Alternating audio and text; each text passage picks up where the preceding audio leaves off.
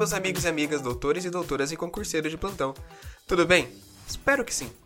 Nesse episódio, vamos conversar sobre o Distrito Federal e iniciar também o assunto sobre os territórios. Mas antes, não esqueçam de nos seguir, comentar e compartilhar com seus amigos o nosso podcast e também nos acompanhem pelo Instagram, arroba constitucional do zero ponto podcast e no meu perfil pessoal, o arroba paulo c, underline Camargo.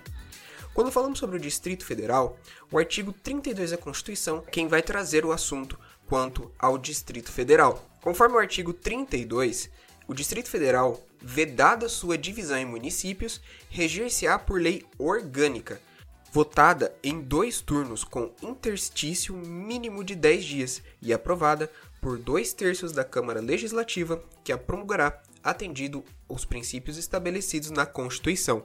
Então já temos que o Distrito Federal irá se reger por lei orgânica, votada em dois turnos e aprovada por dois terços da Câmara Legislativa ao Distrito Federal, e aqui é o ponto muito importante, como falei para vocês, a competência legislativa. Como eu falei, é um assunto de extrema importância, caiu no OAB, então prestem atenção. Ao Distrito Federal são atribuídas as competências legislativas reservadas aos estados e municípios. Então, todas as competências legislativas reservadas tanto ao estado, que temos episódios sobre isso, quanto aos municípios, temos episódio sobre isso também, sobre as competências do município, tanto quanto as competências do Estado. Essas competências também serão do Distrito Federal, tanto é, as competências do Estado quanto competências de município, certo? Parágrafo 2 do artigo 32 traz que a eleição do governador e do vice-governador, observadas as regras do artigo 77 e dos deputados distritais, coincidirá com as do governadores e deputados estaduais para mandato de igual duração. Aos deputados distritais e à Câmara Legislativa, aplica-se o disposto no artigo 27. Só para relembrar vocês, o artigo 27 refere-se à proporção do número de deputados estaduais em relação dos deputados federais, assunto que já discutimos em outro episódio.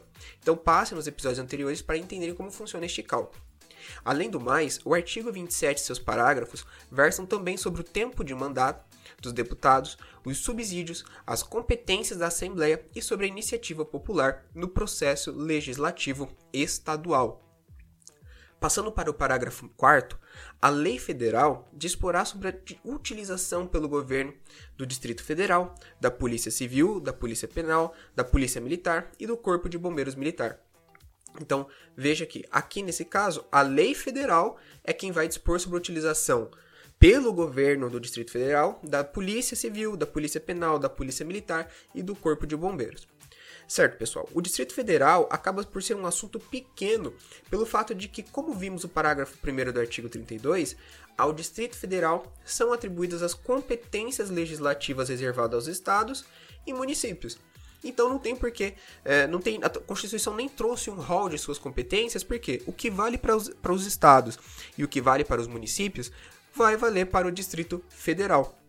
Então, se vocês já estudaram é, as competências estaduais e competências municipais, você literalmente acaba que estudou indiretamente as competências do Distrito Federal ele por si só não tem regra especial, né? O, o, Distrito Federal não tem regra especial de competência. Veja que não só a matéria legislativa, como também a atribuição das, das assembleias, né? É, acaba por ser a do Estado, como o número dos deputados, subsídios, todos estes assuntos que são reservados aos estados também se aplicam ao Distrito Federal, como é o caso do artigo 27. Para não ficar muito curto o episódio, vamos dar início ao tema quanto aos territórios. Os territórios estão legislados ali na Constituição a partir do artigo 33. Na verdade, é só o 33, né? Que, conforme o artigo 33, a lei disporá sobre a organização administrativa e judiciária dos territórios. Além do mais, os territórios, de acordo com o parágrafo 1, poderão ser divididos em municípios aos quais se aplicará no que couber o disposto no capítulo 4, ou seja, dos municípios. Então, o que couber em relação aos municípios, né? Então, só para a gente voltar, os territórios poderão ser divididos em municípios. E esses municípios, no que couber, poderão ser regidos sobre o capítulo 4 da Constituição, que trata justamente sobre os municípios. As contas do governo do território serão submetidas a quem? Ao Congresso Nacional, com parecer prévio do Tribunal de Contas da União. Além do mais, nos territórios federais com mais de 100 mil habitantes, além do governador nomeado na forma da Constituição, haverá órgãos judiciários de primeira e segunda instância, membros do Ministério Público e defensores públicos federais. E a lei disporá sobre as eleições para a Câmara Territorial e sua competência deliberativa. Eu acabei entrando no assunto com vocês dos territórios, mas aí vocês me perguntam: tá, Paulo, mas quais exemplos de territórios podemos citar? Qual exemplo de governo de territórios podemos ver na prática? Pessoal, antigamente tínhamos alguns territórios, mas que com o advento da Constituição acabaram por se tornar outro tipo de ente federativo. Mas isso eu vou acabar conversando com vocês no próximo episódio, por quê? Só para explicar, porque além da Constituição, nós teremos que passar pela ADCT, né, pelos atos de disposições constitucionais transitórias, porque lá estará disposto o que aconteceu com esses territórios. Então, antigamente, se eu não tiver errado, vou, como eu falei, vou acabar aprofundando mais no próximo episódio, tínhamos três territórios, dois dos quais se tornaram estados e um que se tornou território de um outro estado, né? Acabou entrando como parte de um outro estado. Mas eu não vou dar spoiler para vocês porque eu vou explicar certinho o conceito de território, o que tínhamos antigamente e o que cada um deles se tornou hoje em dia, tá bom? Mas minha gente, como tudo que é bom dura pouco, por hoje vamos encerrando por aqui também. Me digam, gostaram do episódio de hoje? Sigam o nosso podcast em todas as plataformas disponíveis e venham nos dar sua opinião com tal tema ou então sugestões para os próximos episódios no Instagram, o arroba constitucional do e no meu perfil pessoal, o arroba Camargo. Um forte abraço pessoal e até a próxima.